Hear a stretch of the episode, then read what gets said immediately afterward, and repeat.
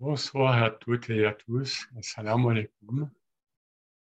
Voilà, toute l'équipe de Prochain Soufi espère que vous allez bien. Euh, voilà, donc nous avons euh, le plaisir et l'honneur de recevoir euh, Jean-Jacques Thibon, qui est professeur en islamologie, langue arabe islamologie, à l'INALCO, l'Institut national des, des langues et civilisations orientales à Paris institut qui est bien connu. Et donc, il va nous entretenir, comme vous l'avez vu, il va nous parler de la sainteté cachée des principes spirituels des Malamati.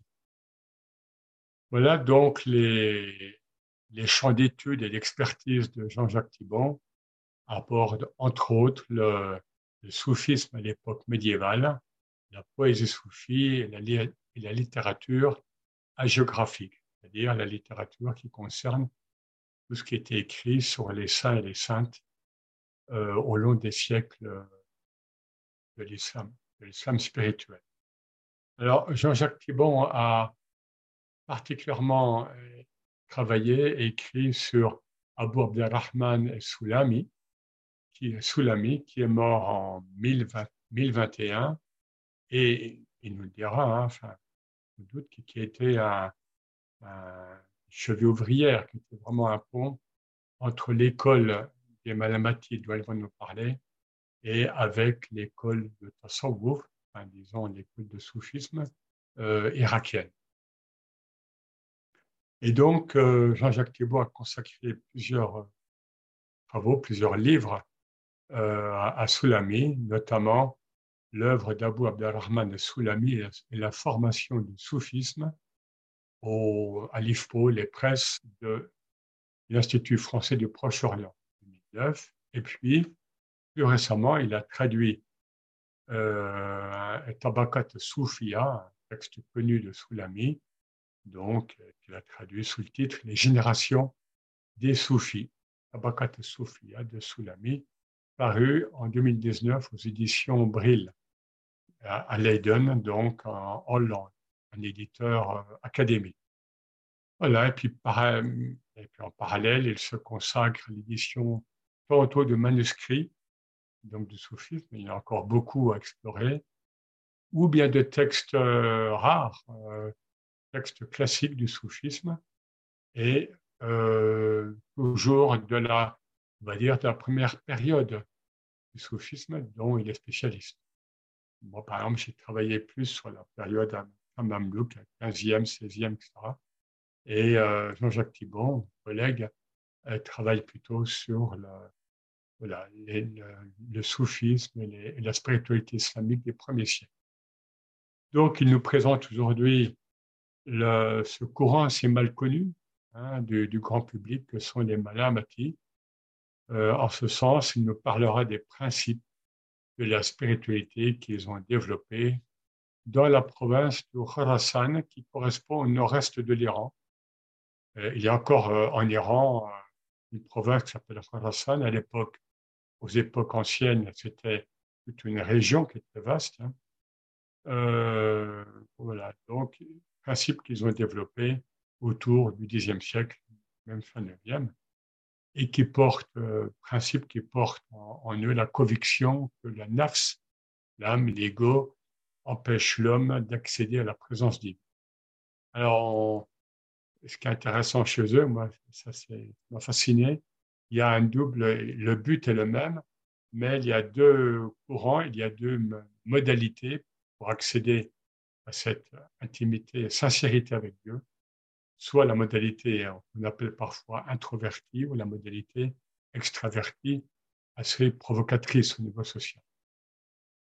Bien, alors, si le courant Malamati ou si l'école Malamati n'a pas survécu en tant que voie particulière, c'est-à-dire n'est pas devenu une tareka comme, comme celles qui sont nées au XIIe, XIIIe siècle, eh bien, elles ont influencé, elles ont imprégné, l'enseignement Malamati a imprégné fortement plusieurs tarekas historiques, et notamment euh, la Naqshbandiya et la Sont, elles sont connues pour avoir intégré euh, des principes malamatiques, parfois sans que le nom des malamatiques apparaisse, parce que c'est, encore une fois, ancien, 9e, 10e siècle. Voilà, ben, euh, donc je, suis content de laisser la parole à Jean-Jacques Bon et euh, pour nous éclairer sur cette spiritualité très particulière qu'on on retrouve l'équivalent, j'ai noté ça dans d'autres voies religieuses, dans d'autres voies spirituelles, mais c'est comme très marqué dans le cadre islamique. Hein, et c'est comme euh, des choses qui s'originent largement en Asie centrale et dans le Khorasan nord-est de l'Iran, Nishapur en particulier, ville qui existe. Merci euh, à toi, Jean-Jacques. Très bien, merci euh, beaucoup pour ta présentation et puis merci à Conscience Soufi pour cette invitation et pour euh, toute l'organisation de, ce, de ces manifestations euh, qui, euh, grâce à Zoom, nous permettent de, de, voyager tout en restant immobile, ce qui est finalement un, miracle de la, de la, technique. Alors, donc, je vais vous parler de, ce, de ce concept de Malamati et, de, et de cette voie des Malamati. Vous avez vu que le, titre était La sainteté cachée. Et avant que, avec Ibn Arabi, le grand, hein, le Shir al-Akbar, le plus grand des maîtres, euh, donc le, celui qui a vraiment euh, développé euh, le soufisme d'une manière qui a influencé par la suite tout ce qui a été produit, avant que Ibn Arabi lui-même considère les Malamati comme étant euh, le groupe qui réunit les saints euh, cachés qui sont au plus haut degré de l'échelle spirituelle. Donc avant qu'on en arrive là, il y a une histoire antérieure, et ce terme a commencé euh, avec effectivement probablement un groupe, hein, des gens qu'on a appelés les gens du blâme, les malamatir. Je vais vous expliquer euh, les, raisons et, euh, essayer de vous donner donc euh, une petite définition et puis on, fera, on essaiera de voir quels sont effectivement les principes qui les animent et comment ce courant, ce mouvement a évolué au fil du temps.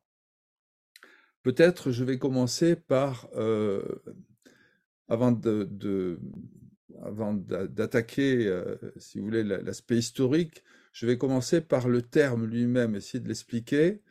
Euh, c'est toujours important hein, de, comprendre euh, l'origine des termes et puis de voir comment ils sont fondés dans les, sources, comment est-ce qu'ils s'ils existent dans les sources. Vous savez que le, le langage technique du soufisme et des soufis prend pour une large part son origine dans le texte même du Coran. Et donc, il est important de voir aussi qu'est-ce que nous dit le Coran en relation avec cette racine. Alors, le, terme malamati vient d'une racine en, arabe, l'âme yaloum ou lauman, qui désigne le blâme. Hein. Et euh, on trouve dans le Coran trois euh, occurrences dans lesquelles, trois versets donc dans lesquels ce, ce terme est employé. Euh, la première occurrence, je vais lire le, verset, la première occurrence c'est dans la sourate El-Maïda, la sourate 5, et c'est le verset 54. Euh, ô vous qui avez la foi, que ceux d'entre vous qui apostasient sachent que Dieu les remplacera par un peuple qu'il aimera et dont il sera aimé, humble envers les croyants, inflexible envers les mécréants. Il combattra pour la cause de Dieu sans craindre les blâmes des détracteurs. Hein, voilà, le blâme des détracteurs, c'est euh, cette partie du verset qui fait référence au blâme. Telle est la faveur de Dieu. Il y a euh, une autre euh, séquence, un autre verset dans la sourate Ibrahim, c'est le verset 22, c'est Satan, un Shaitan, qui, après le jugement, s'adresse à ceux qui ont mécru, hein, aux mécréants, et il leur dit Falat alumuni walumu anfusakum. Ne me blâmez pas moi, mais prenez-vous-en à vous-même, ne blâmez que vous-même, ou de, de blâmer que vos âmes. Et enfin, il y a une troisième occurrence, c'est dans la sourate la résurrection, le Kriyam, hein, où Dieu euh, prend en quelque sorte à témoin euh, l'âme qui blâme. Wala uqsimu binafs al J'en jure par l'âme qui est prompte à blâmer. Et euh, cette expression, l'âme qui blâme, hein, elle fait partie euh, de, de, trois états, disons, de l'âme humaine qui sont tels qu'elle apparaît dans le Coran. Hein. Il y a l'âme qui, euh, qui invite au mal, hein, qui incite au mal. Il y a l'âme lawam qui blâme. Et enfin, il y a l'âme qui est radiya mardiya, qui est agréé, hein, qui, qui, agrée euh, le qui agrée ce que euh, ce que Dieu hein, euh, lui octroie, hein, soit au jour du jugement, soit déjà même dans ce monde. Donc voilà, déjà, vous voyez cette notion de blâme dans ce terme malamati, évidemment, il est très présent et il a la notion de blâme, on pourrait même la relier à d'autres passages du Coran, même si le mot blâme n'y apparaît pas de manière directe, mais il est sous-entendu, hein, d'une certaine manière. Par exemple, dans le passage où Dieu dit Je vais instaurer sur terre un calife, fil et les anges lui disent à Dieu, hein, est-ce que s'adresse à lui en lui faisant des reproches à cause d'Adam Vas-tu y mettre celui qui va semer la corruption et le sang et répandre le sang? Hein, Donc, euh, vous voyez, là aussi, euh, il y a bien le blâme est bien attesté, hein, un blâme qui est évidemment euh, qui va amener qui va amener les anges à reconnaître hein, euh, leur ignorance et à faire, euh, à faire pénitence, à se repentir finalement, parce qu'ils ont été prétentieux, en, en, parce qu'eux-mêmes, ils disaient qu'ils faisaient la louange, contrairement aux hommes qui en seraient incapables de le faire. Hein, et donc, euh, ils avaient mis en avant leurs œuvres, hein, et ils ont dû faire machine arrière et cette, euh, cette attitude-là, on va la retrouver chez euh, les hommes du blâme qui, justement, ne tenteront de ne jamais mettre en avant euh, leurs œuvres dont ils se méfieront, enfin, ils se méfieront toujours de, du sentiment hein, qu'on peut tirer, hein, de la satisfaction que l'on peut tirer des œuvres accomplies. Et puis, il y a un autre passage aussi euh, qui, est qui est une sorte de modèle, c'est euh, Moïse avec euh, El-Khidr, hein, donc avec le, ce, personnage qui est son initiateur, mais qu'il ne comprend pas et auquel il fait des reproches, hein, parce que justement, il ne comprend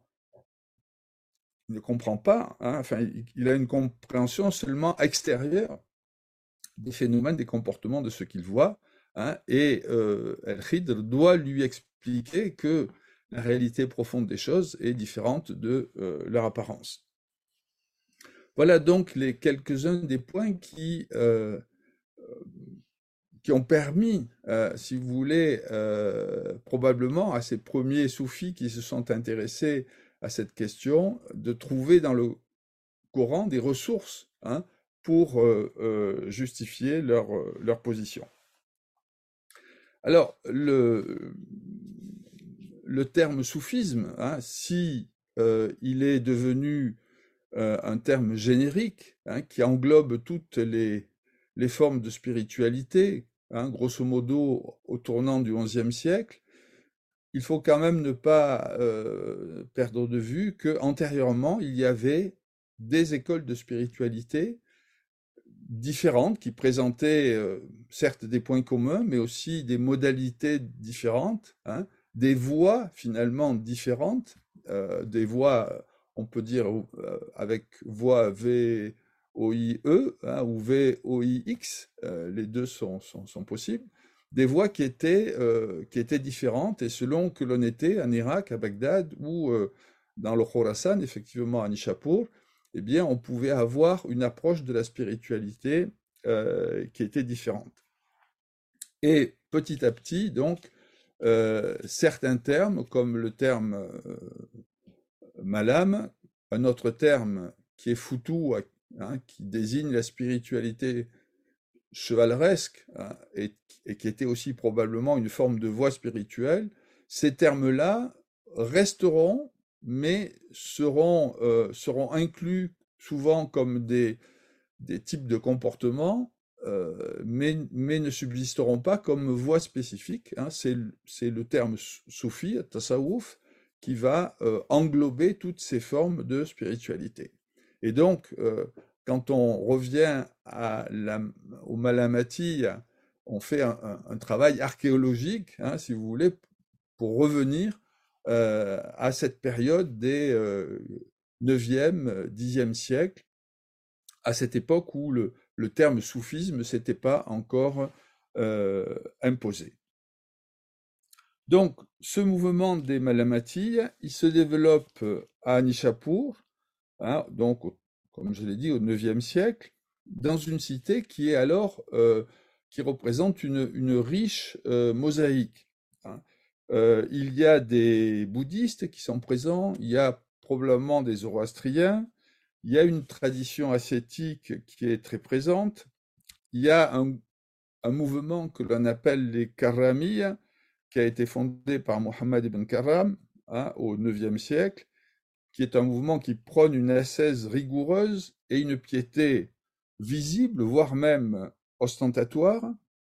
C'est un mouvement qui a été important parce qu'il a contribué à l'islamisation du Khorasan, mais probablement euh, cette piété ostentatoire ne correspondait pas à, euh, comment dire, à toutes les populations hein, qui étaient présentes dans cette ville. Et peut-être est-ce en réaction à cette piété ostentatoire que le mouvement des Malamatis s'est développé puisqu'il a prôné euh, une attitude euh, pratiquement à l'opposé. Euh, alors la Futua aussi est très présente dans cette ville. Donc la Futua, c'est un mouvement là aussi qui est polymorphe, qui est assez difficile à saisir, mais qui est basé sur la pratique des vertus chevaleresques et qui est surtout implanté dans les milieux marchands et artisans. Et puis il y a aussi des chiites nombreux à, Nishapur. Hein. Évidemment, à l'époque, la dominante, c'était euh, ceux qui deviendront les sunnites. Hein. Cette région, elle était sunnite, mais il y avait euh, aussi des chiites, euh, dont certains, ont considéré, certains considéraient que la Foutou, justement, a une origine chiite. Et on a un traité du XIe siècle de quelqu'un qui s'appelle Kharkouchi, qui a écrit un, traité intitulé Tahzib al-Asrar, hein, l'émondement des secrets, qui constate la spécificité de cette école de Nishapur. Hein. Et il dit ceci, je le cite, le tasawuf, donc le soufisme, c'est la voie des gens de l'Irak. Quant aux gens du Khorasan, ils suivent la voie des Malamati. Et il va, dans cet ouvrage, euh, consacrer une section à présenter les différences qu'il y a entre ces deux écoles, hein, celle de Bagdad, des soufis de Bagdad, et celle des Malamati de Nishapur, et il va trouver des distinctions et dans leur enseignement, dans leur pratique et dans leurs états spirituels. Euh, voilà. Bon, cette notion de blâme, euh, elle est probablement antérieures, ou en, tout cas on peut, pourrait trouver probablement des formes qui sont antérieures à l'islam dans d'autres religions qui aussi donc, ont pu peut-être alimenter ce terreau très riche qu'était la, ville de Nishapur. Si on essaie maintenant de s'intéresser au, au premier, euh, aux premières. Euh, alors, bon, peut-être pour quand même avant, avant euh, pour essayer de, de, dire un petit peu plus précisément ce que c'est que, la, cette, cette voix des, des, gens du blâme, hein, et, pour essayer de mettre, de placer directement leurs leur principes cette voie, elle repose sur le refus de l'hypocrisie, hein, auquel elle oppose donc la parfaite sincérité. Hein. Elle, vise donc à, ce que l'homme, dans ses œuvres et dans ses actes, arrive à une parfaite sincérité par une méthode qui est celle du blâme, dont effectivement il y a deux modalités c'est soit le blâme que l'aspirant s'adresse à lui-même, n'étant jamais satisfait de son ego qui représente le voile suprême entre lui et Dieu, et donc il essaie toujours de combattre, et de maîtriser, ou le blâme qu'il s'attire de la part des hommes. Hein. C'est aussi un autre aspect de ce blâme euh, qui est probablement plus tardif. Hein. À l'époque dont je parle là, mais on verra qu'il y a un cas particulier, euh, je vais en parler tout à l'heure, mais à l'époque dont je parle, les malamatis pratiquent surtout cette voie du blâme intérieur. Donc, elle est basée, cette voie, sur une, sur une intériorisation complète des œuvres et des états. Donc, la spiritualité est quelque chose qui devient euh, caché. Caché pour ne pas avoir des prétentions, ne pas afficher extérieurement des prétentions, et pour être euh, à l'abri finalement des œuvres ostentatoires qui seraient faites pour les hommes et non pas pour Dieu. Hein. C'est pour ça que cette idée de sincérité, c'est épurer totalement ces œuvres pour qu'elles ne soient faites qu'en vue de Dieu et non pas en vue Hein, de, des petits avantages que l'on peut tirer auprès des hommes, hein, parce que l'on apparaît comme euh, un dévot, comme quelqu'un de pieux, comme quelqu'un de... etc. etc. Euh, alors, cette, cette intériorisation est différente, il faut le préciser, de la notion de taqiyya qui existe chez les chiites et qui est une dissimulation euh, qui répond à des objectifs euh, souvent politique, d'un contexte défavorable euh, et des persécutions politiques qu'ont pu subir les, les, chiites et qui les ont conduits donc à, dissimuler leur, leur croyance. Là, c'est pas dans, c'est pas l'objectif, il est spirituel, hein, il n'est pas du tout du, même ordre. Donc, si on en vient à, euh, présenter les, personnages euh, principaux qui ont contribué euh, à l'éclosion, à la formulation des premiers principes des Malamati, il y a trois personnages principaux. Il y a Abu Hafs al-Haddad, il est mort en 883, Hamdoun al-Qassar, qui est mort l'année d'après, 884, et quelqu'un qui a été disciple des deux, Abu Osman al-Hiri, qui est mort en 298. Ces trois maîtres ont vécu à Nishapur et ils auraient, on est obligé d'employer euh, euh, un conditionnel parce que nos sources euh, sont parfois un peu contradictoires, hein, donc on, a, du mal historiquement à, appréhender les choses.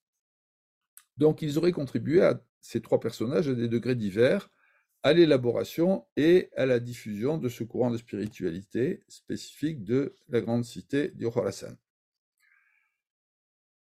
Pour vous donner euh, là aussi, euh, hein, autant revenir à la source et vous donner euh, donc la définition, une définition que donne Abu Hafs al-Haddad de ce que c'est les malamatilles. Hein. on lui avait posé la question pourquoi vous êtes-vous désigné sous ce nom?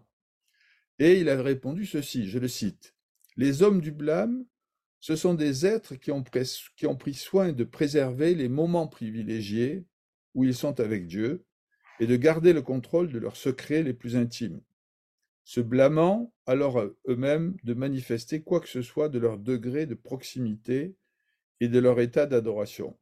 En conséquence, ils ne montrent d'eux-mêmes au monde que des apparences déplaisantes et lui cachent ce qu'il pourrait, le monde, approuver. C'est ainsi que le monde les blâme à son tour sur des signes purement extérieurs, tandis que leur propre blâme ne porte que sur les réalités intérieures qu'ils sont les seuls à connaître. Dieu les a gratifiés du dévoilement des mystères, de la connaissance des diverses réalités cachées, du don de clairvoyance à l'égard des créatures et de la manifestation de ses faveurs exceptionnelles à leur endroit.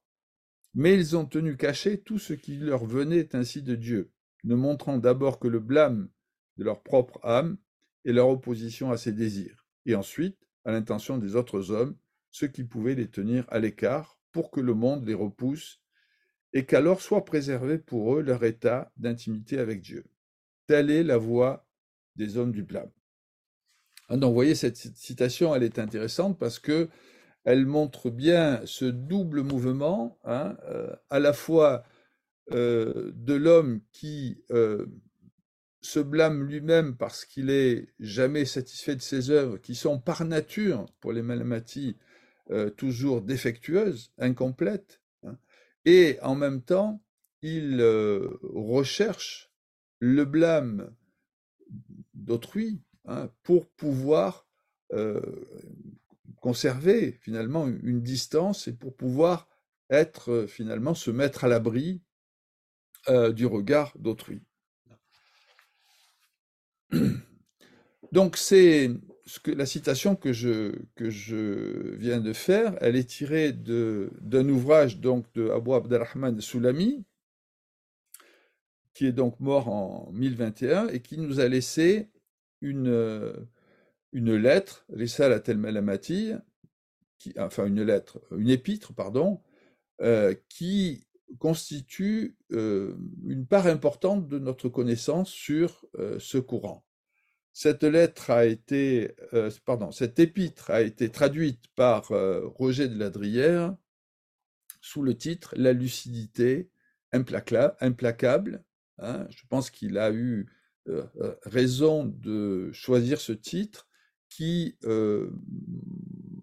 enfin, qui, qui évoque bien hein, l'objectif que visent les malamatis par rapport à eux-mêmes. Hein, d'avoir une lucidité euh, totale, hein, qui les conduit à ne jamais être euh, satisfaits d'eux-mêmes.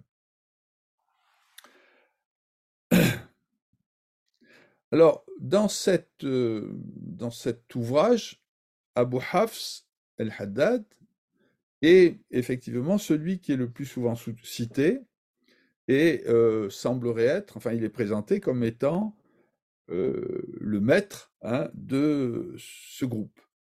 Mais en même temps, dans d'autres récits, ce qui lui est attribué, enfin ce pourquoi il semble être reconnu comme maître, c'est plutôt la futua, hein, donc cette chevalerie spirituelle. On a une anecdote qui, qui le montre bien, je vais vous, vous la lire, Hein, elle est tirée des tabakats soufis, donc des générations de soufis. Et voici ce que dit cette anecdote. J'ai entendu dire que les maîtres de Bagdad s'étaient réunis auprès d'Abu Hafs pour l'interroger sur la futua. Voyez, il n'interrogeait pas sur la, sur la malame ou sur les malamati, mais sur la futua.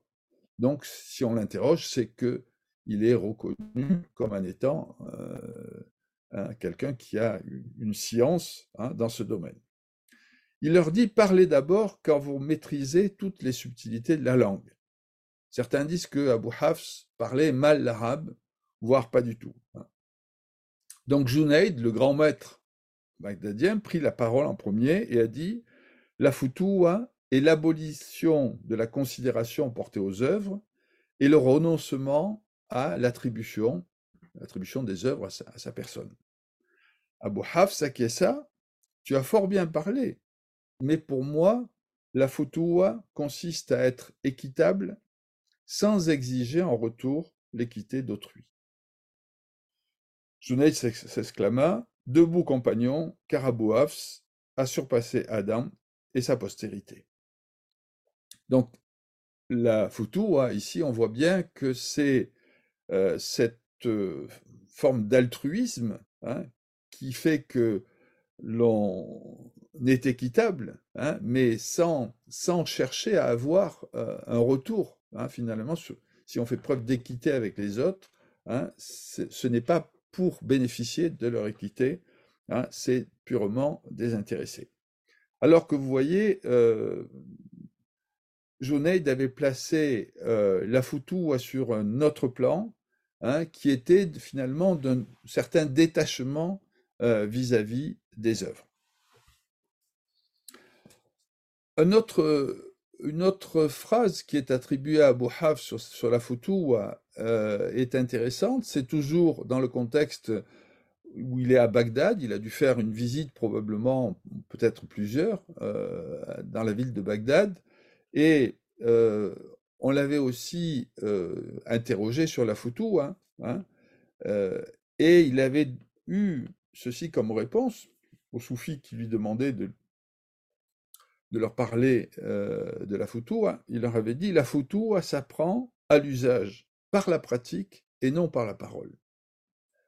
Et ça, c'est aussi intéressant parce que finalement, on se rend compte que les maîtres malamati étaient plutôt dans cette optique d'enseigner leurs disciples par leur, par leur propre exemple, hein, plutôt que de les enseigner en leur tenant de beaux discours. Ce que finalement on reprochait un petit peu aux soufis bagdadiens, hein, d'être d'avoir d'être les champions de l'éloquence, hein, et donc d'être capables de formuler des, vérités qui étaient probablement effectivement tout à fait tout à fait utile, mais encore une fois qui, qui, relevait simplement de la formulation, voyez, de, l'art oratoire. Hein. Et par rapport à ça, il y avait une autre tendance donc, qui, s'est qui s'est probablement développée, hein, qui, basait l'enseignement beaucoup plus sur l'exemplarité du maître hein, que sur son enseignement euh, avec la parole. Hein. Bon, d'ailleurs, certains maîtres ont considéré que la parole n'était pas essentielle à l'enseignement. Chez les Chazili, vous savez que l'imam Chazili disait qu'il enseignait, euh, qu'il éduquait ses disciples par le regard. Et donc, euh, il n'avait pas besoin de la médiatisation de la parole.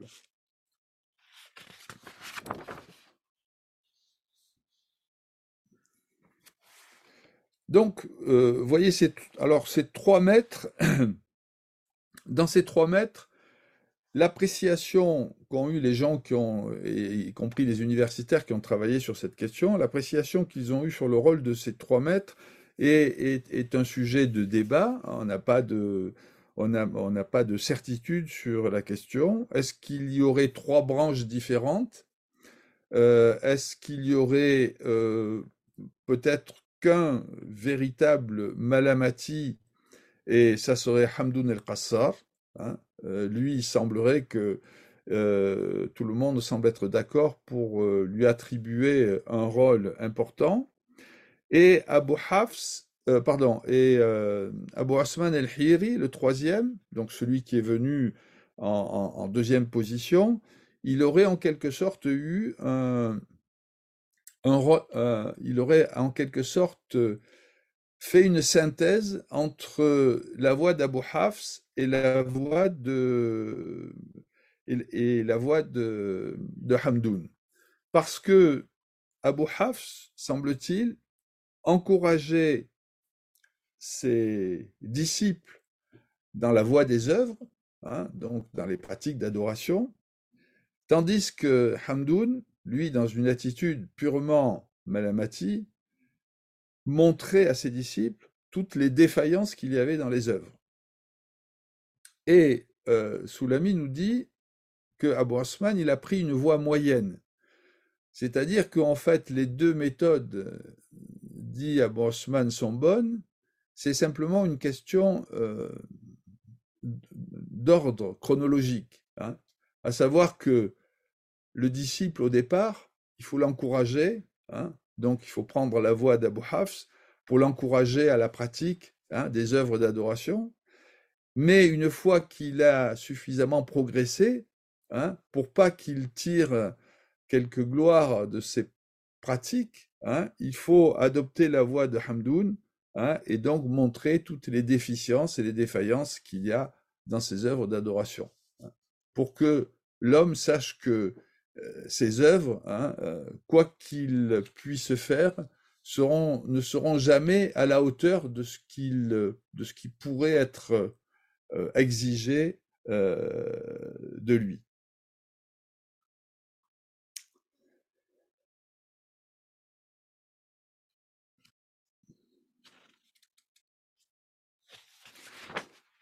Alors, euh, je viens maintenant, j'en viens maintenant euh, à essayer de, mieux cerner euh, les principes ou les caractéristiques de ces malamatis. Donc, j'ai bien indiqué que c'était cette épître de Soulami qui avait réuni hein, tout ce qu'il avait réuni les principaux, les principaux principes. Hein. Il a fait d'ailleurs une liste de 45 euh, principes des gens du blâme. Euh, euh, alors, évidemment, Soulami était, par son grand-père, qui était Malamati lui-même, qui était un disciple d'Abu Osman, il, était, il baignait hein, dans cette tradition. Donc, il a probablement été aussi influencé dans la manière dont il a présenté les choses euh, mais euh, de toute façon, il a au moins euh, eu le privilège, disons, de, de, puiser ces informations à la source, ou dans de bonnes sources, hein, puisque, encore une fois, donc sa famille, son père était aussi Malamati, et son grand-père également.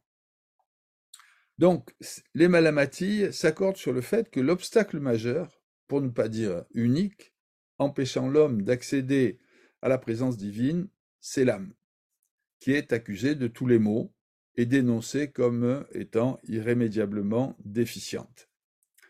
Aussi, tous les, enseignements euh, des Malamati portent sur la manière de combattre et d'échapper aux ruses multiples de l'âme. Et cela afin de parvenir, comme je l'ai dit, à la pureté d'intention, l'ikhlas, à la sincérité totale, au citre, dans les œuvres d'adoration.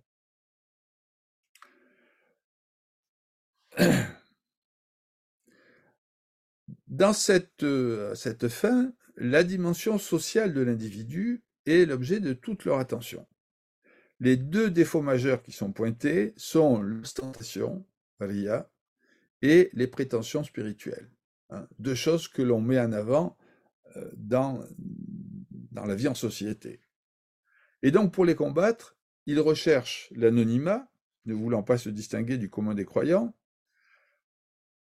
et du coup, ça rend difficile leur identification, puisqu'ils essaient justement d'être le plus invisible possible. Cette forme de religiosité était probablement attractive pour des marchands et des artisans qui représentaient le, vivier principal des, des, Malamati à Nishapur. Et cette base sociale des Malamati, donc les marchands, les artisans, explique aussi en partie le lien de ces derniers avec la chevalerie spirituelle qui était répandue, donc la futua, qui était répandue dans ces milieux et avec laquelle les Malamati partageaient certaines valeurs comme l'abnégation et la recherche de l'exemplarité. Donc celle-ci euh, les a conduits à attacher beaucoup d'importance à aux convenances spirituelles. Euh, l'adab, hein, c'est un point qui apparaît à de nombreuses reprises dans euh, l'épître donc des gens du blâme. Donc selon leur enseignement, l'homme ne doit rien laisser paraître extérieurement de sa relation à Dieu. Hein. c'est ce qu'on appelle la discipline de l'arcane. ni de ces états spirituels, ni des états spirituels qui découlent, euh, qui en découlent et qu'il convient de cacher. Pour aboutir à ce résultat, certains recherchèrent volontairement le déclassement social, Israt el donc l'opprobre extérieur. Voyez que, la société euh, jette sur euh, tel ou tel individu. Et il y a effectivement, les cas sont rares, mais il y a au moins un individu, enfin un maître, euh, hein, qui est Youssouf ibn Hussein al-Razi, qui est mort en 916-917, qui se faisait passer pour un ivrogne amateur de jeunes garçons afin d'être mis au, au, de la société, d'être rejeté euh, et d'être euh, disqualifié. C'était une méthode, euh, vous voyez, exigeante pour pouvoir maîtriser, à la fois maîtriser son, âme hein, et accepter donc de d'apparaître comme quelqu'un même qui transgresse la loi. Cette attitude, elle avait déjà été euh, employée par d'autres spirituels. On a un grand maître qui s'appelle Abu Yazid el-Bistami, euh, qui avait euh, invité ses disciples à, avoir des pratiques hein, similaires, hein, donc qui, qui, les amenaient à apparaître socialement, hein, à, se mettre en, porte-à-faux avec la loi, voire même à la transgresser. Alors cette attitude-là, elle va évidemment pouvoir, euh, elle va euh, donner euh, des effets pervers, si je puis dire, dans la mesure où il y a des groupes qui, par la suite, vont se, se, détacher de la loi, enfin, ou se s'affranchir de la loi, en se réclamant de la malame, des malamatilles. Hein. Et il y a un groupe qu'on appelle les calendars, hein, qui sont connus pour avoir justement une attitude extravagante, hein, souvent extravagante, euh, qu'ils euh, revendiquent comme faisant partie de leur malame, mais qui euh, est probablement assez éloigné de cette malame des premiers, des premiers malamatis de, de Nishapur.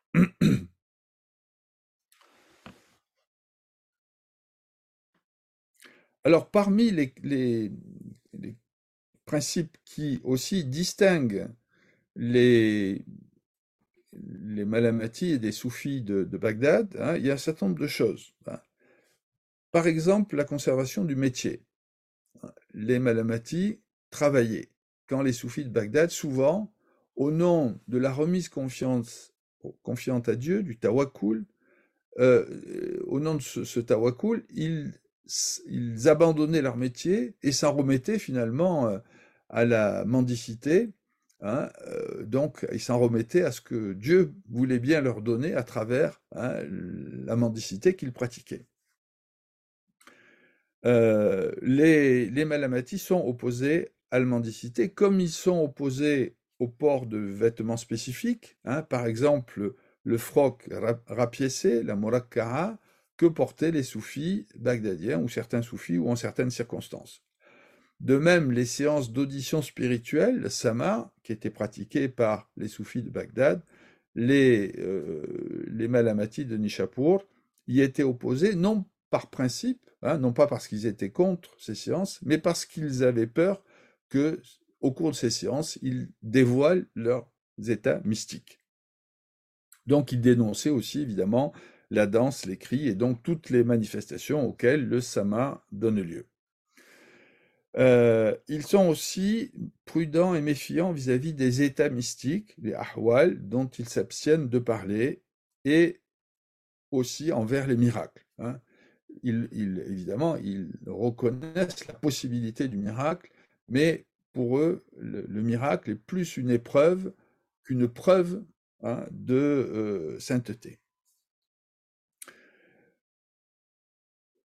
Comme ils considèrent que les actes sont toujours entachés d'imperfection et ne peuvent donc être source de satisfaction, ils ont développé finalement une vision assez pessimiste de la nature humaine qui ne peut être que défectueuse en comparaison de la perfection divine.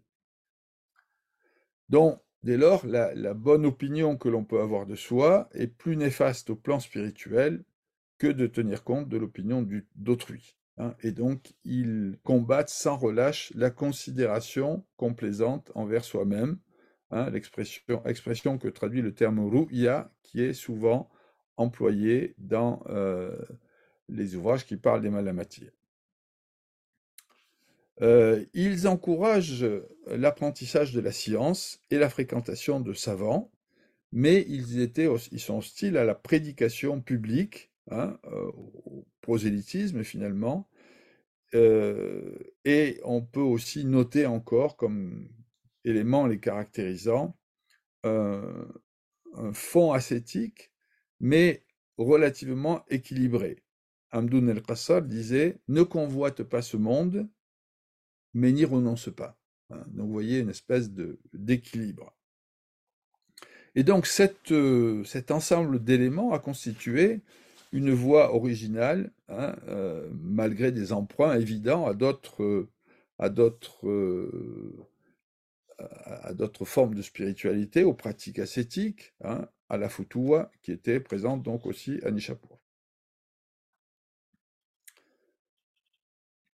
Euh, voilà. Euh, alors, si les premiers mètres, euh, je vais, sais plus combien de temps j'ai fait. Oui, j'ai déjà passé pas mal de temps, donc je, vais peut-être essayer d'accélérer un petit peu.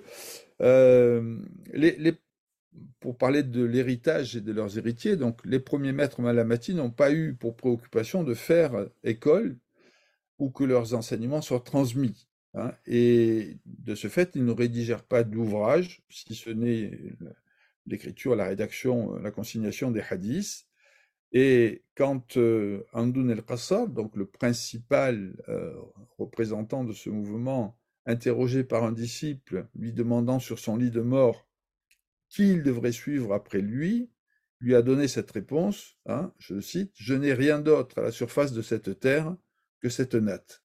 Hein. Donc vous voyez, c'était un peu une fin de non-recevoir. Hein. Il n'avait pas l'intention hein, de former une lignée, hein, de former une, une tariqa. Euh, donc, le, par la suite, le mouvement qui s'était développé à Nishapur s'étendit euh, en, en Khorasan, dans toute la Transoxiane, et puis, euh, évidemment, il toucha aussi la ville de Bagdad, mais sa visibilité diminue, diminua fortement avec la disparition des disciples d'Abu Osman.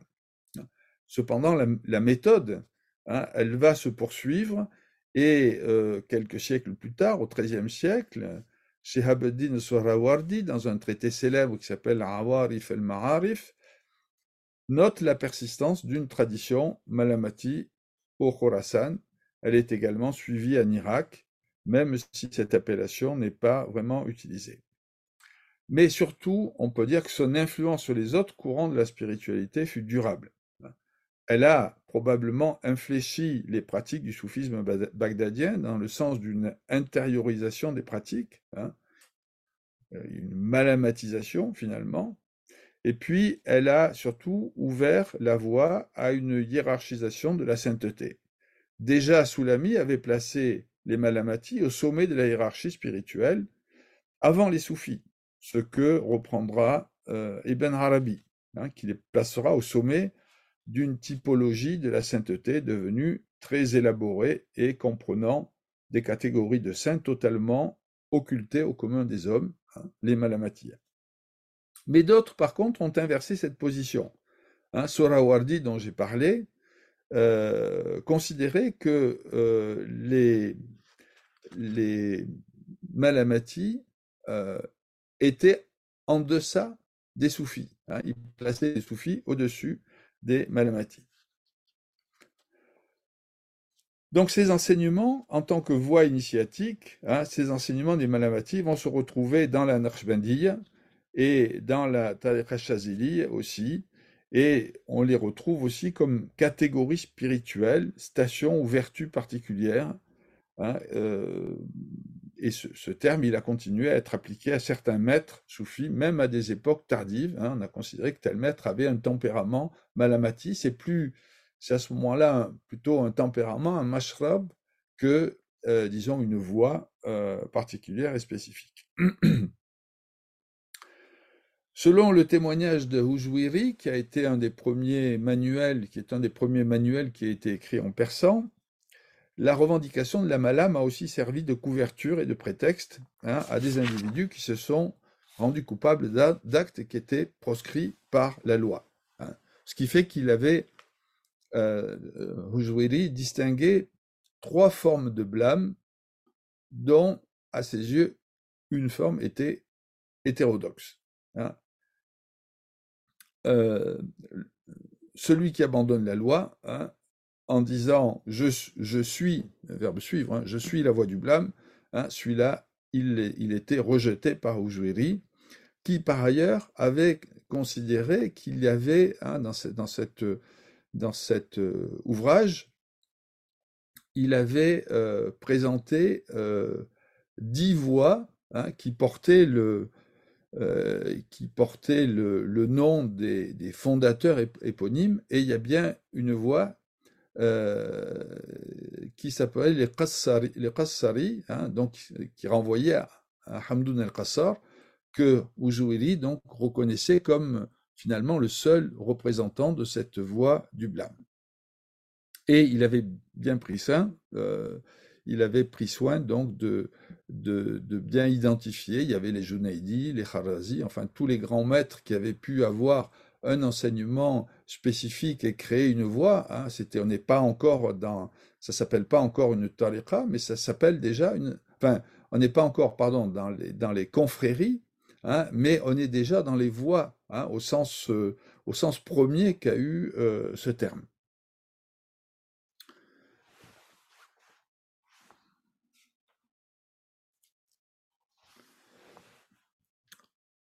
Euh, voilà, je pense que j'ai. Euh, je ne sais pas si je peux conclure.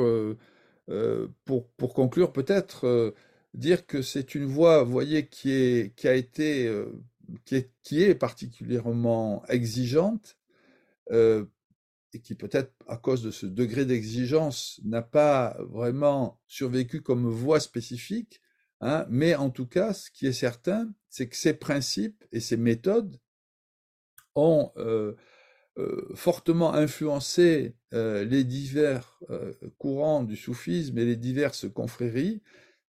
Et donc ces enseignements ont été propagés et sont propagés jusqu'à nos jours hein, de manière plus ou moins visible, hein, plus ou moins repérable, mais en tout cas c'est une riche tradition spirituelle euh, malheureusement méconnu, mais qui, je pense, euh, mérite d'être mieux connu, et j'espère par euh, mes propos avoir un petit peu contribué à la faire connaître un peu mieux.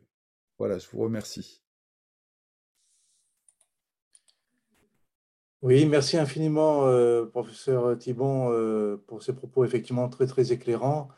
Euh, alors, bon, le sujet est effectivement complexe dans la mesure où euh, vous avez été amené à traiter finalement de plusieurs courants euh, dont on a cru comprendre qu'ils présentaient un caractère de porosité, c'est-à-dire qu'il n'y avait pas des catégories extrêmement tranchées, que quelquefois c'était plus des, des, accentuations ou des influences que euh, des catégories euh, en tant que telles. En tout cas, c'est un peu comme ça que je l'ai compris. Et euh, une première question est posée dans le sens de qu'est-ce qui distingue finalement la malamatia de la futua, puisqu'on a le sentiment que les représentants de ces deux courants sont dans la lignée de ceux qui luttent de manière extrêmement poussée contre leur ego. Et donc, euh, il n'est pas évident de comprendre en quoi peut consister leur différence. Oui. Alors, là, si vous voulez, la, différence, euh, semble-t-il, fondamentale, c'est que euh, le malamati peut vivre sa voie, j'allais dire presque tout seul.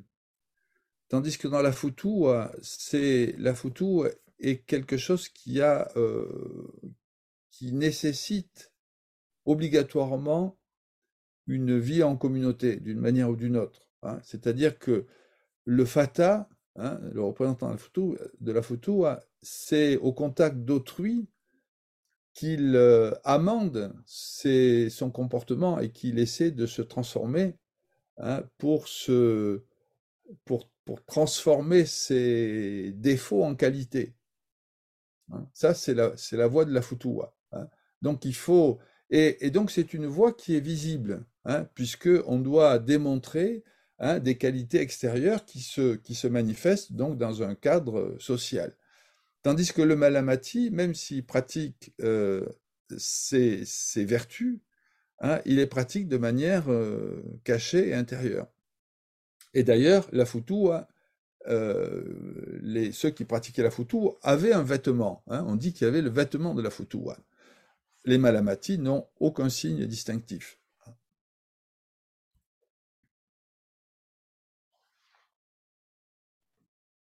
Merci, professeur Thibon. Euh, une question euh, sur la, présence des femmes dans, dans ce mouvement spirituel. Y a-t-il eu des femmes dans des femmes malamati Alors, vous avez compris que les malamati étaient déjà difficiles à repérer, donc les femmes malamati, à plus forte raison. Mais ceci dit, on sait que euh, on sait que on Abu Asman avait des disciples femmes, mais probablement elle pratiquait plus la futuwa. Et là, par contre, on a des, exemples de femmes qui, étaient des, maîtres, j'allais dire des maîtresses, mais comme ça prête à confusion, je préfère garder le, masculin, hein, qui étaient des maîtres dans la futuwa.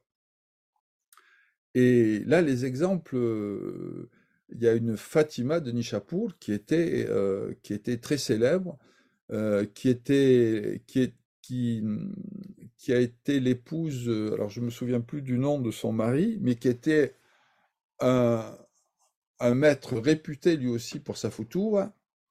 Et Abu Yazid el-Bistami, euh, lorsqu'il euh, le, couple, hein, ce couple des deux maîtres était allé voir Abou Yazid el-Bistami, donc il était un, maître très réputé à cette époque, il avait dit au mari, hein, il, avait dit, il lui avait dit apprends la photo de ton épouse. Alors que c'était lui-même quelqu'un qui était euh, un maître reconnu pour sa photo. Donc, vous voyez, des femmes Malamati, c'est difficile à, dire, mais des femmes euh, qui pratiquaient la photo, ah oui.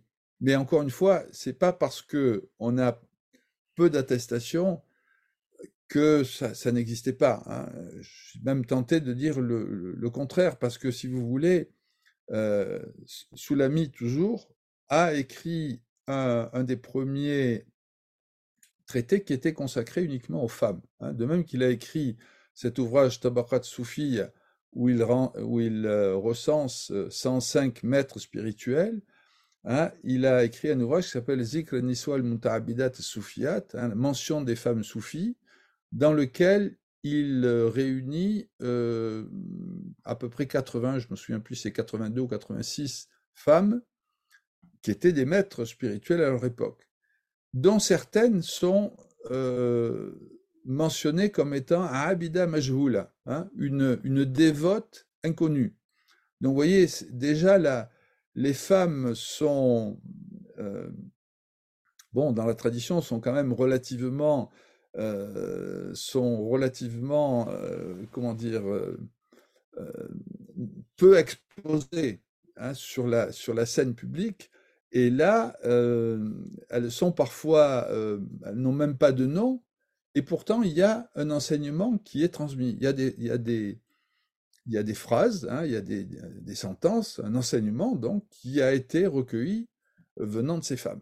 Donc c'est certain que à cette époque-là, et je pense qu'elles avaient une place beaucoup plus importante qu'elles n'ont eu par la suite. Hein. Mais à cette époque-là, il y avait des femmes qui avaient un enseignement spirituel, qui n'avaient pas que des disciples femmes, qui pouvaient aussi avoir des disciples hommes, et euh, qui euh, donc occupaient la même position finalement euh, que les maîtres spirituels hommes.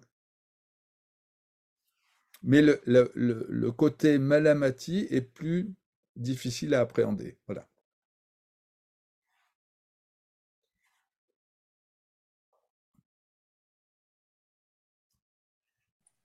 Oui, merci beaucoup, professeur. Vous avez évoqué les deux modalités euh, par lesquelles euh, s'exprimait la spiritualité Malamati, euh, la modalité introvertie et la modalité extravertie. Est-ce que vous pourriez apporter quelques précisions, sachant que les deux modalités ont pour fonction, là aussi, la lutte contre l'ego et donc ont a priori la même, la même NIA, la même intention? Oui, absolument. Alors, on peut effectivement se demander pourquoi. Alors, est-ce que, est-ce que certains choisissaient la modalité extravertie quand d'autres choisissaient la modalité introvertie? Ou est-ce que c'est les maîtres eux-mêmes qui poussaient à choisir tel ou tel aspect? Euh, je sais pas. Là, j'avoue que comme ça, je, ne suis pas capable de répondre. Je sais pas d'ailleurs si, même si on peut répondre. Mais en tout cas, euh, euh, ce qui est certain, c'est que comment dire, enfin, il semble que la la modalité extravertie était quand même beaucoup plus rude, hein, parce que euh, autant, euh, vous voyez, si vous imaginez des, euh, marchands, des artisans, si on, perd toute considération sociale, ça veut dire qu'on perd son statut social. Et quand on est marchand ou quand on est artisan, ça rend sûrement la vie assez compliquée. Hein. Donc je pense que cette forme-là était particulièrement éprouvante. Alors peut-être elle était destinée à des âmes particulièrement rebelles, je ne sais pas, hein, ou à des hommes qui avaient au contraire une himma, hein, une, aspiration euh, absolument puissante. Mais il me semble que la voie euh, intérieure, elle est peut-être euh, elle est peut-être plus, comment dire, euh, je ne dirais pas qu'elle est plus facile, parce qu'il n'y a pas de facilité dans, l'une et l'autre voie. Hein, mais en tout cas, elle, euh, euh, bon, elle s'adresse peut-être à des tempéraments différents. Voilà.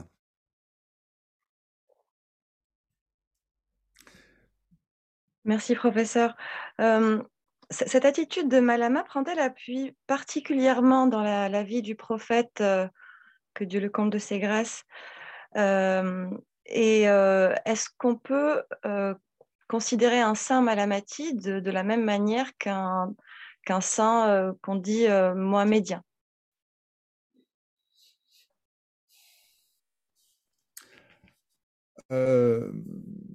Alors, si, vous voulez, le, je pense que j'ai pas de,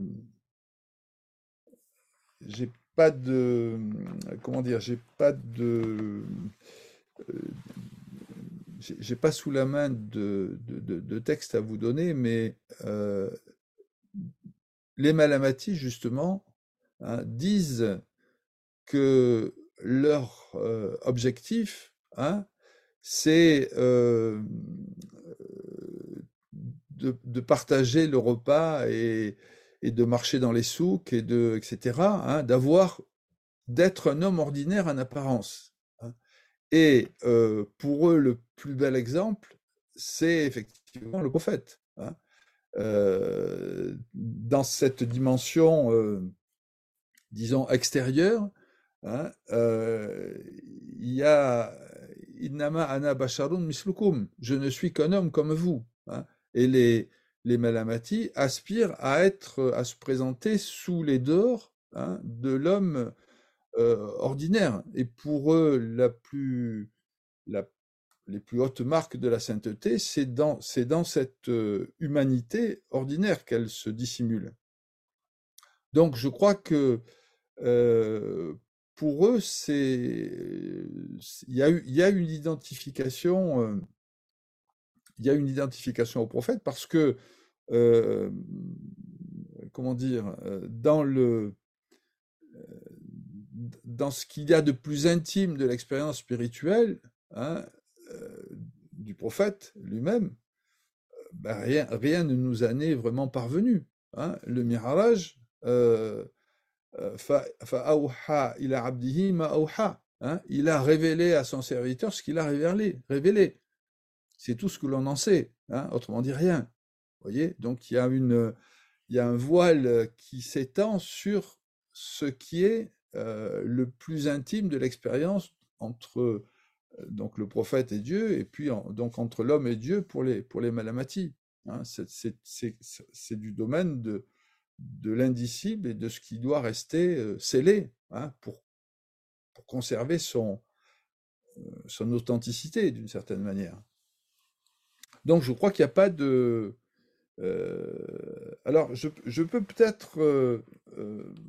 comment dire Justement par rapport à cette dissimulation, j'avais préparé, puis comme j'ai vu que le temps tournait, je ne les ai pas cités, mais je voulais citer une ou deux citations d'Ibn Arabi pour montrer comment il, euh, ce qu'il disait à propos des malamatis. Hein. Donc, si vous permettez, je vais, je vais, le faire là et ça répondra, vous verrez, un petit peu à, votre question. Alors, je cite Ibn Arabi. Ils ont acquis, donc les malamatis, toutes les demeures et vu que Dieu s'était dissimulé en ce monde à la création. Aussi, eux qui sont ses élus, se sont-ils également dissimulés à la création à cause du voile dont séparait leur Seigneur. Mais derrière le voile, ils ne contemplent dans la création que lui. Et quand surviendra l'autre monde et que la vérité se manifestera avec éclat, ceux-là, leur Seigneur paraissant, feront de même. Leur place en ce monde est par essence l'incognito. Donc vous voyez, euh, je pense qu'il y a un trait qui est euh, qui rejoint hein, tout à fait un trait mohammedien dans cette dans cette incognito Hein, de, la, sainteté hein, qui, qui, finalement rejoint une apparence, une des dimensions du prophète qui est son apparence totalement humaine. Voilà, j'ai une autre, j'ai une autre j'ai une autre, euh, je peux vous donner une autre citation, mais non, elle n'est pas tout à fait dans, cette ligne, donc je, préfère ne pas, la dire. Voilà. Merci beaucoup. Euh, il a été dit au début de votre intervention que euh, la Malamatia avait eu une influence dans plusieurs ordres qui ont succédé. Euh, qu'en est-il plus particulièrement de la Chazélia euh, Peut-on, entre guillemets, mesurer l'influence de la Malamati euh, sur la Chazélia Et si oui, comment?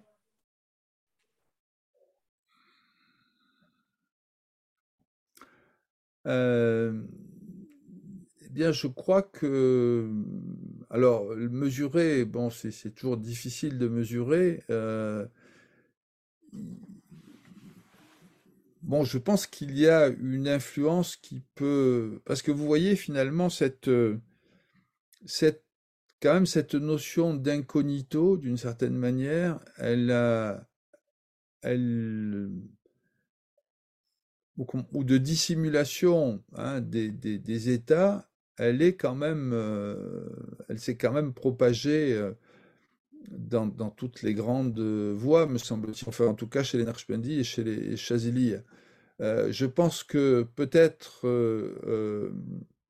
vous voyez, quand, quand Ibn Ata'illah fait du Tark Tadbir quelque chose qui est un pivot hein, par rapport au cheminement spirituel, le fait de délaisser, hein, de, délaisser comment dire, la conduite de, ses affaires, de ses propres affaires pour s'en remettre, s'en remettre à Dieu. Il y, a, aussi quand même, me semble-t-il, quelque chose qui, qui rattache hein, au, à l'évaluation qu'on peut avoir de ses propres, de ses propres actes hein, ou de ses propres actes d'adoration. Hein. C'est quand même ça qui, je pense, euh, est, vrai dans, à peu près toutes les confréries. Hein, et bon, les, les ont beaucoup insisté, mais euh, finalement, c'était un point fondamental. Hein, quand euh, il y a un hadith qui dit, hein, le prophète dit, nul n'entrera au paradis par ses œuvres. Hein.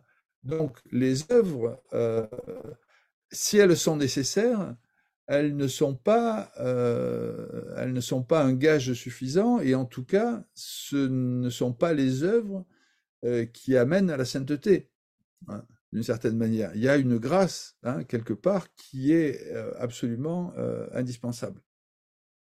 Alors, je sais pas si je réponds pas tout à fait à votre question, mais parce que j'avoue, euh, j'ai pas du tout, euh, j'ai plus, j'ai pas du tout révisé, si je puis dire, cette question-là. Euh, bien que j'ai écrit un article, mais il y a au moins 20 ans sur ce point-là. mais là, je n'ai pas de, vous voyez, à brûle pour point comme ça, ça m'est un peu difficile de vous répondre. Alors, il me semble me souvenir que dans le cas du Shir Darkawi, il racontait que son maître, euh, lorsqu'il avait manifesté l'intention de rentrer dans la voie, euh, lui avait demandé de porter, euh, je ne sais pas si ce sont des, des seaux d'ordures ou d'autres, un autre contenu, et d'aller se promener là où il avait été considéré comme un étudiant ou un ralim, tout simplement, respecté, et je me demandais si ce n'était pas là justement un des indices de cette euh, influence euh, malamati euh, sur la Chazélie. Oui, oui, oui, oui, oui, c'est très juste votre remarque. Effectivement, ça, fait partie des, des, de ces pratiques qu'imposent parfois les maîtres et qui relèvent du israt el-ja, hein, de la, du déclassement social ou de la perte de considération Hein, euh, il y avait aussi comme ça euh, un grand qadi qui avait voulu euh, devenir le disciple de, je ne me souviens plus de qui maintenant, hein, et ce, maître lui avait dit, bah, si tu veux venir mon disciple, tu commences par aller mendier à la porte de la mosquée. Voilà. Hein. Alors donc, vous voyez, le grand juge de la ville qui va mendier à la porte de la mosquée, évidemment, ça fait jaser, quoi. Hein, et donc, pour celui qui se met dans cette situation-là, son ego en prend un sérieux coup. Hein. C'est, ça fait partie des, des méthodes, je crois, qui sont radicales. C'est-à-dire que là, on voit euh, le degré euh, de sincérité du, disciple, hein, s'il est vraiment prêt à, se donner entièrement, corps et âme, à son maître pour que celui-ci le fasse progresser sur la voie.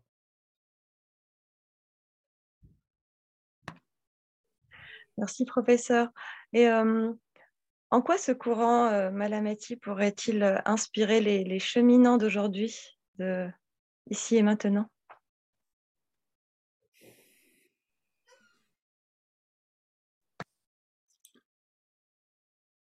Euh,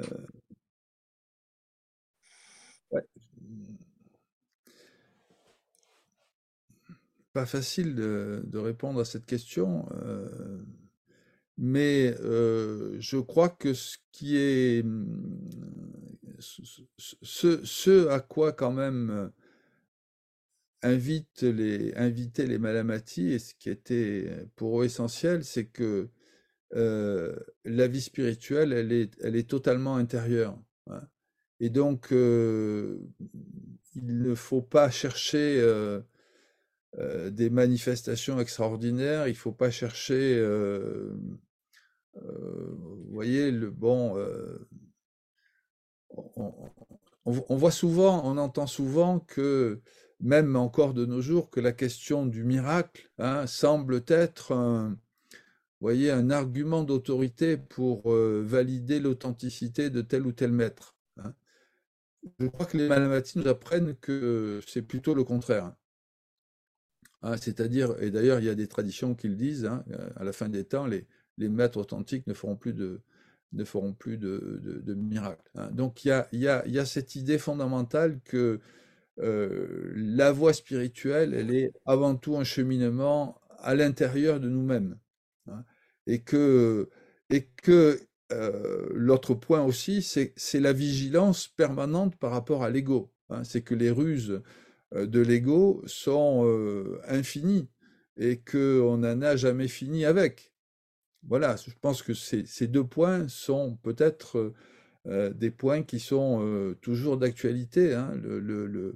La voie ça, passe quand même par cette maîtrise des pulsions, des passions, de l'ego. Et puis, une fois qu'on les a maîtrisées, on trouve d'autres obstacles aussi. Hein. la considération que peut, dont on peut bénéficier, le statut que l'on a acquis, enfin, toutes ces choses-là. Hein le pouvoir, euh, les honneurs. Hein, il, y a, beaucoup de... Euh, l'âme a des ressources infinies. Hein, donc il faut, euh, il faut la combattre. voilà, on n'a jamais cessé, hein, on ne doit jamais cesser finalement d'être à l'affût pour surveiller ces, pour surveiller ces, c'est marque de rébellion, enfin, hein, pour, pour, euh, pour euh, surveiller ses exigences et essayer de ne pas y succomber.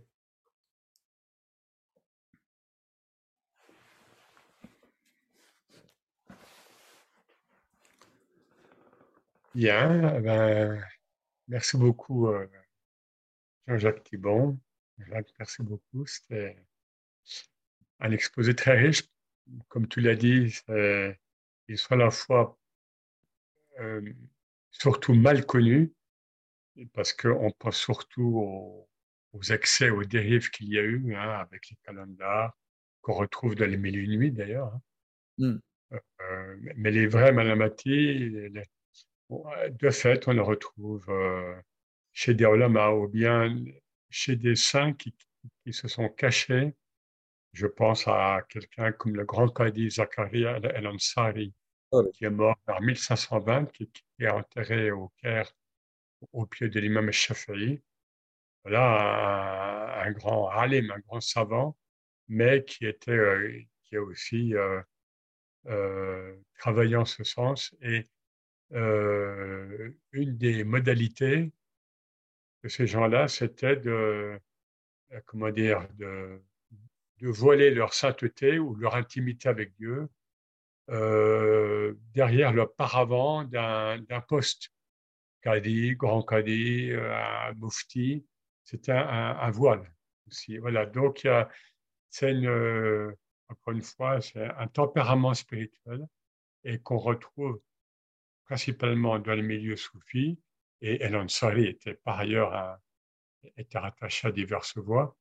Mais euh, voilà, donc, et, moi-même, enfin, travaillant sur des époques plus tardives, et notamment sur la Chazelia, j'ai eu un, plaisir spirituel, on pourrait dire, à, voir comment ces gens-là, euh, la, finesse, hein, la finesse de, leur, exigence. Hein. c'est presque souvent est exigeant avec soi-même, on, voit ça un petit peu de manière euh, extraverti, très, qui, se montrent, qui se... Et là, c'est l'inverse. Ce sont des gens qui sont dans l'oubli. Je pense aussi à un, cher. Et comme ils se connaissent entre eux, eh bien, euh, je pense à, un cher Chazili, précisément euh, du 15e siècle, 15e, 16e, qui va aller dénicher, si je puis dire, un, un, saint qui était caché euh, sous le voile de El Mu'addib, c'est-à-dire celui qui enseignait aux enfants. Il était quelque part en Syrie, il enseignait des enfants comme un, on pourrait dire, un, simple instituteur, et, le cher va le voir, lui dit maintenant, non, non, tu dois sortir, tu dois sortir au, jour. Voilà, donc c'est une spiritualité très, très riche, très paradoxale, avec ces, mmh. ces deux voix apparemment contradictoires, introverti et introverti, mais dont le but, ça a bien été dit, le même, la transparence à Dieu. Et donc, encore merci pour cette intervention. Oui, je, rajouterai juste une chose que j'ai oubliée dans, dans, ce qui peut être nous être utile pour, pour notre époque, c'est finalement de ne pas se fier aux apparences. Vous voyez, je crois que c'est quand même une grande leçon euh, qu'il faut en tirer, c'est que l'apparence, elle est trompeuse. Hein, et donc, euh, voilà, il faut, il, faut, il faut toujours être, euh, être sur ses gardes et, savoir qu'il faut être capable d'aller au-delà de l'apparence des choses. Et puis, en cette période de, où on vante la sobriété, pas à niveau spirituel forcément, mais je crois que ça peut entrer tout à fait hein, dans la sobriété spirituelle, c'est d'être authentique avec le minimum de, décor, si je puis dire, d'environnement, de, soi-disant soufi, etc. Enfin, là, on pense à, toutes les manifestations, des fois, qui sont très extraverties hein, dans certains milieux soufis. Ben, merci encore. Merci encore pour ta présence. merci à vous euh, de votre euh, invitation et puis de, de ces questions euh, que vous avez pu poser. Voilà, j'espère que avoir contribué un peu à lever le voile sur, le, sur les malamatilles. Et puis, une petite bibliographie suivra, comme toujours après chaque conférence, si vous voulez aller plus loin sur ce sujet. Donc, euh, nous nous retrouvons, Inch'Allah, samedi pour la veillée spirituelle. Là, nous aurons euh, Omar Bellahari qui va nous intervenir sur le tawakkul, l'abandon confiant en Dieu. Et puis, prochaine conférence, ce sera avec une grande collègue que nous connaissons bien, Jean-Jacques et moi, Geneviève Gobillot, donc le, 15, le jeudi 15 décembre, et qui interviendra sur ce grand spirituel ancien, très particulier, El Hakim et Tirmizi.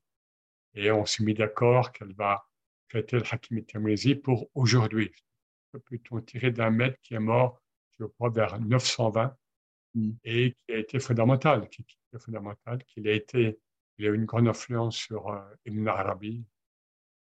Voilà, bonne soirée à vous et euh, et à très bientôt. Salam Merci, wa alaikum salam wa rahmatullahi wa barakatuh.